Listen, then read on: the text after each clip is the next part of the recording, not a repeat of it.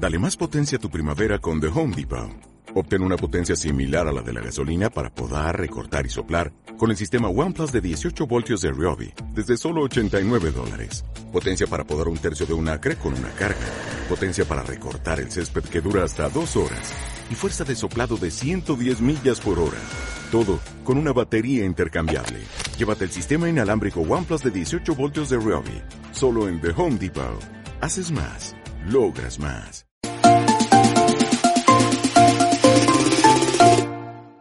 Día de hoy vamos a hablar una vez más del Congreso de la República del Perú, que está dando muchísimo que hablar con las últimas leyes que está aprobando. Y para los que sean nuevos, aquí arriba tienen los videos donde hemos hablado, por ejemplo, sobre la suspensión del cobro de los peajes y la modificación de la declaración de intereses. Antes de iniciar este video vamos a hablar del objetivo que tiene una ley, una ley dado por el Congreso o por el Estado por delegación, etc. Una norma de rango de ley. ¿Cuál es el objetivo que tiene una ley? El objetivo, según yo, es mejorar la sociedad, es decir, dar leyes para que sea una mejor sociedad, que esté más ordenada, que bueno, ya no haya tanto caos como ahora vemos. Pero lastimosamente esta norma hace todo lo contrario desde mi punto de vista. Obviamente ustedes pueden tener su punto de vista y agradecería que comenten aquí abajo su punto de vista, obviamente. En el Congreso se ha estado discutiendo una ley que formaliza los taxis colectivos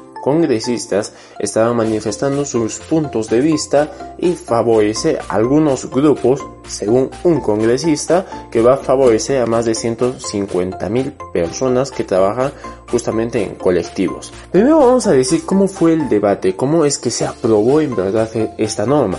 Los congresistas en un principio lo que se tenía era de que esta ley sea a nivel nacional, es decir, legalizar los colectivos, los taxis colectivos a nivel nacional. Pero obviamente el Estado a través del Ministerio de Transportes en la conferencia de prensa manifestó lo siguiente. Nosotros vemos como un retroceso en esta apuesta de, hacer una reforma del transporte. No va en línea con esa apuesta que tenemos como gobierno y como Estado. ¿no? Más aún en esta coyuntura de la pandemia, apostar o incentivar el uso de o formalizar el uso de vehículos particulares menores eh, nos expone como, como sociedad a, no a estar expuestos al contagio, a hacer un poco de contagio y sobre todo a, a no garantizar la seguridad de las personas que hacen uso de este sistema de transporte masivo. Entonces, como ATU y el Ministerio de Transportes ya se estaban organizando justamente para ordenar mejor todo el transporte específicamente en Lima y Callao, entonces los congresistas dijeron que sea a nivel nacional, a excepción de Lima y Callao. Entonces se quedó así, esto manifestado por Daniel Udesti. Y de ahí otro congresista que es Francisco Sagasti manifestó otra idea que él tenía, que era formalizar estos taxis colectivos a nivel nacional con excepción de Lima y Callao y además de las ciudades que tenían más de 200.000 habitantes, es decir, todas las capitales y ciudades grandes en todo el país. Y de ahí otro congresista manifiesta algo que para mí ya estuve viendo como que mm, es un poco extraño lo que acaba de decir y van a ver. Es que el congresista Carlos Chevarría lo que dijo era de que vamos a favorecer a 150 mil personas que justamente están en este rubro de taxis colectivos. Y según yo, las leyes no están para favorecer a algunos grupos, a personas, etc. No están para favorecer, están para mejorar la sociedad, para ordenarla, educarla, etc. Entonces está para mejorar integralmente toda la sociedad. No está una ley para favorecer a alguien. No se saca una ley para favorecer a alguien. Lo que ya me hace pensar como eh, un poco extraño está todo esto, porque primero me viene con una ley de suspensión de cobro de peajes que justamente favorece a un sector de transportistas, que es el sector de carga, y ahora me vienen con la formalización de los taxis colectivos. Aquí está algo extraño. O tal vez sea solo yo, que también puede ser. Pero esta ley utiliza una palabra que desde mi punto de vista, y si tienen obviamente su punto de vista, escríbanme en los comentarios, pero desde mi punto de vista está incorrecta, que es la formalización de los taxis colectivos a nivel nacional, con excepción de Lima Callao. Esta palabra formalización, ¿por qué digo que está mal utilizada? Porque desde mi punto de vista, esto es la legalización. Me dirán, ¿qué hay de diferencia entre legalización y formalización? Formalización es cuando un conjunto de personas o una empresa se adecua a un orden jurídico que ya está establecido. Por ejemplo, que cumpla los estándares de calidad que ya está establecido en una ley preexistente para que ellos se adhieran a esa ley. Pero la legalización es muy diferente, es lo contrario. La legalización no es que este conjunto de personas se adhieran a la ley, sino que el mismo Estado les dé una ley para ellos y los legalice. Y antes obviamente eran informales y al darles una ley los está legalizando. Además, esta ley de la formalización de los taxis colectivos fue la más apoyada de todas las que hemos hablado en el canal. Ha sido la más apoyada con 115 votos a favor, 10 abstenciones y tan solo 4 votos en contra. Y me digan, ¿cómo una ley que tiene tanto apoyo en el Congreso puede ser tan cuestionada a nivel nacional? Y la verdad que me hace pensar si el Congreso en verdad representa a, todos, porque no parece.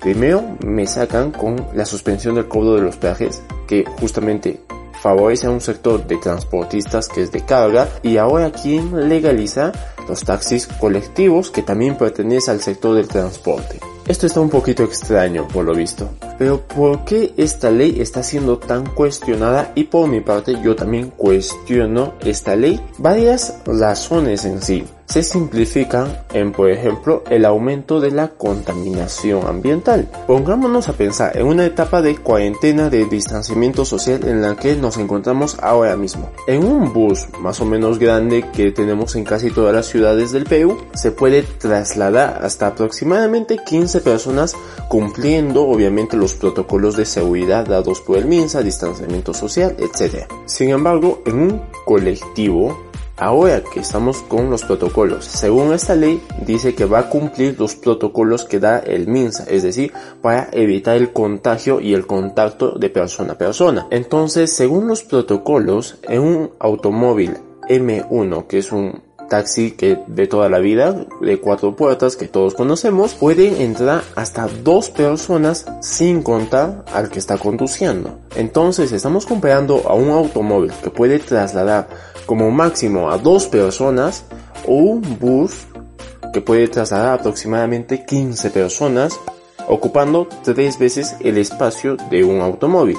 ¿Cuál es más eficiente entre los dos? Sin duda que es el bus es más eficiente. Y como el bus es el más eficiente para trasladar personas de un lugar a otro con una ruta establecida en la vida cotidiana, en la carretera, en la pista, un bus se compara a 8 colectivos.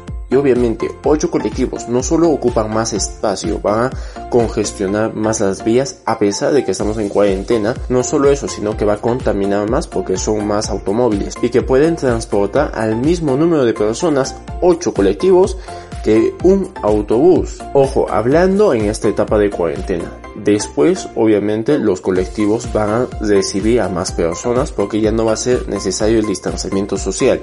Pero eso no va a ser de acá tres meses ni cinco meses, va a ser tal vez de acá un año, un año y medio. Hay que pensar con cuidado de cómo se va a aplicar esta ley, cuántas personas en verdad lo van a cumplir.